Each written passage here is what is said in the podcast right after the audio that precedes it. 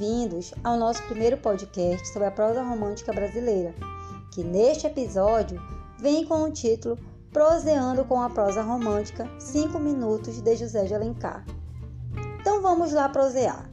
Um texto em prosa é aquele que não possui metrificação e ritmo intencional.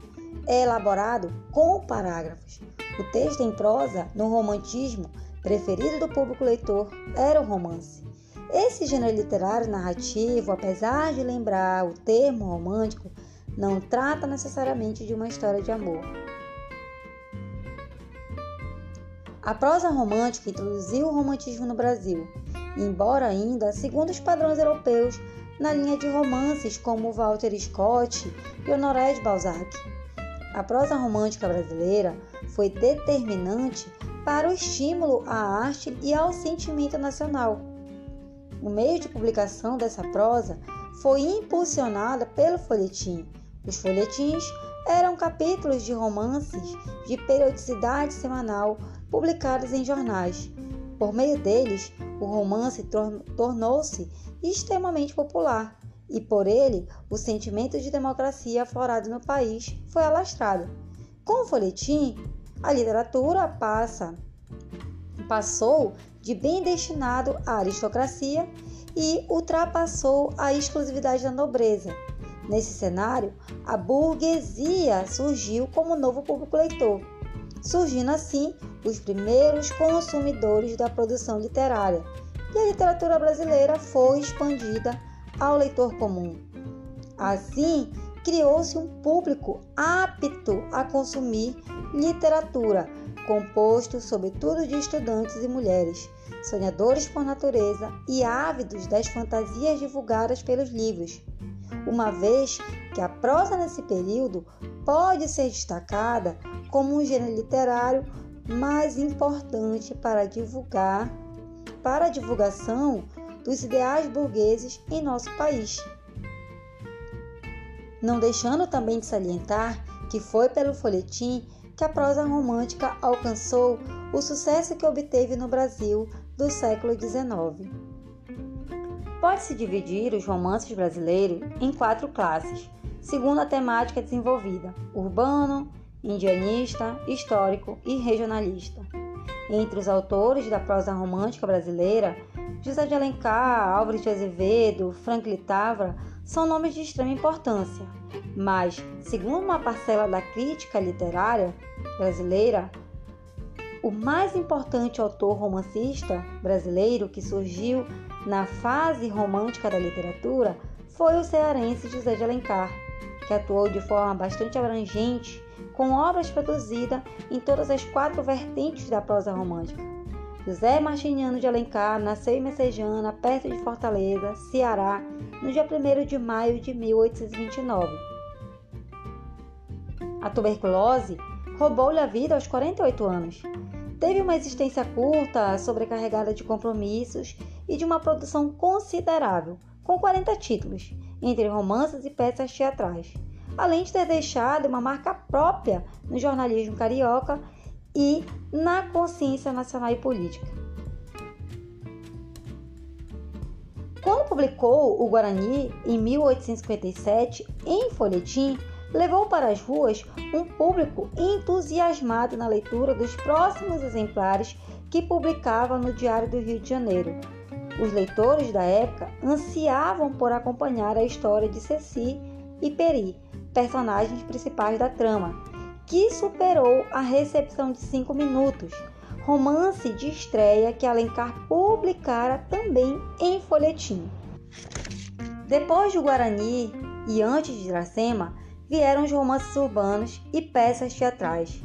Alguns eh, tiveram boa repercussão, outros foram ignorados, mas nenhum teve importância tão laboriosa quanto Iracema, considerado manifesto estético de um escritor de uma nação em busca de sua pátria, de sua identidade, o mergulho nos sonhos da memória de um filho ausente do Ceará. José de Alencar escreveu alguns dos maiores clássicos da literatura brasileira, considerado fundador do romance de temática nacional. Selecionamos assim algumas das obras mais significantes do autor para prosearmos sobre a prosa romântica através de uma série de podcasts literários propostos a partir de hoje. A primeira categoria de romances a ser aqui discutido será dos romances urbanos, com destaques para a obra Cinco Minutos, seu primeiro romance publicado em 1856, ainda em formato de folhetim. O gênero romance urbano alcançou grande popularidade. Um dos motivos para isso foi o fato deles, deles se ancorarem no presente e em fatos do cotidiano. A burguesia agradava muito ver um mundo no qual se reconhecia, sendo retratado nos livros. E dentre as obras produzidas durante o romantismo brasileiro, o romance urbano foi o que obteve mais sucesso em realizar isso, pois esses romances se passavam nas cidades, principalmente no Rio de Janeiro, que era na época a capital nacional e tinha como protagonista a própria elite brasileira. Além de produzir uma literatura de entretenimento, os autores românticos muitas vezes faziam de seus romances urbanos um verdadeiro manual de boas maneiras, trazendo orientações sobre como a elite deveria se comportar nas mais diversas situações. Além de apenas contar histórias de amor, as narrativas alecarianas conseguiam propor reflexões sobre assuntos importantes daquela época, como por exemplo o casamento por interesse ou as pressões sociais exercidas pelo dinheiro. O romance Cinco Minutos é uma obra que pertence aos romances urbanos, pois se passa no Rio de Janeiro e faz parte do romantismo que, ainda nesse momento, aparece de forma bem ingênua. No enredo da obra, temos a seguinte narrativa. A mesma inicia-se com uma carta, na qual um jovem, cujo nome não saberemos, escreve para sua prima uma carta contando-lhe sua história. O narrador personagem atrasa cinco minutos e perde o ônibus. Acaba conhecendo uma misteriosa dama por quem se apaixona. Ao ouvir uma frase, não se esqueça de mim. Passa semanas tentando reencontrá-la e descobrir quem era aquela misteriosa dama. Semanas depois, ouve a mesma frase em um baile. Quando se vira, vê uma senhora. Resolve segui-la.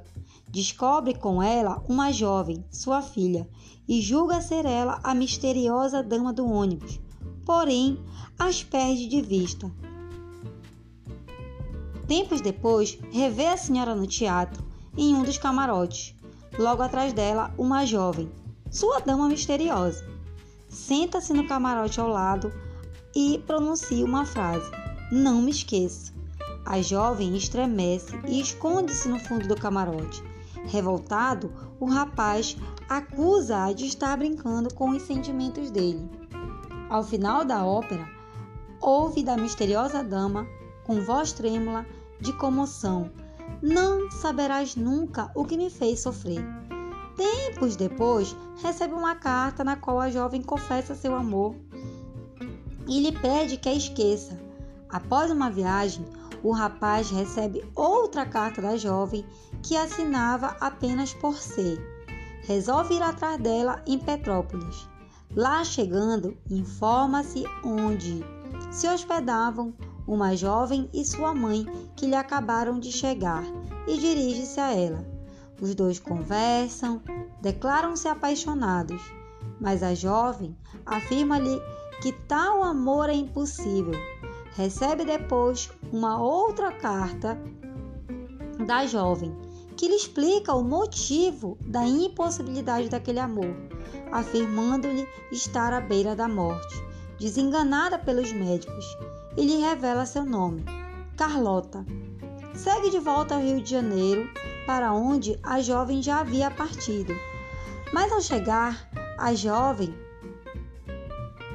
já embarcara para a Europa, como lhe afirmara em uma das cartas anteriores. Contudo, ainda chega a tempo de que ela o visse no cais e o saudasse. Encerra-se a narrativa com a continuação da carta que o narrador enviara à sua prima. Na carta, conta-lhe que embarcara no paquete, espécie de navio, seguinte para a Europa atrás de Carlota. Encontra, enfim, após receber uma em cada porto onde parara uma carta da jovem. Numa tarde, estando os dois na varanda, Carlota avisa-lhe que sente que é o momento de sua morte. Porém, por um milagre, a jovem vive e os dois se casam em Florença. Um recado de Carlota ao final. Nisto, enganou-a, mas eu vingo-me, roubando-lhe um dos meus beijos que lhe envio nesta carta. Não o deixe fugir, prima. Irei, talvez, revelar a nossa felicidade ao mundo invejoso. Bem, nesse romance que é uma das primeiras ficções de Alencar, temos a retratação do amor idealizado entre dois jovens, ela desenganada à beira da morte e ele jovem e belo. Foi um romance que fugiu à temática que consagrou Alencar, ou seja, não é um romance indianista, nem tampouco traz caracterizações nacionalistas.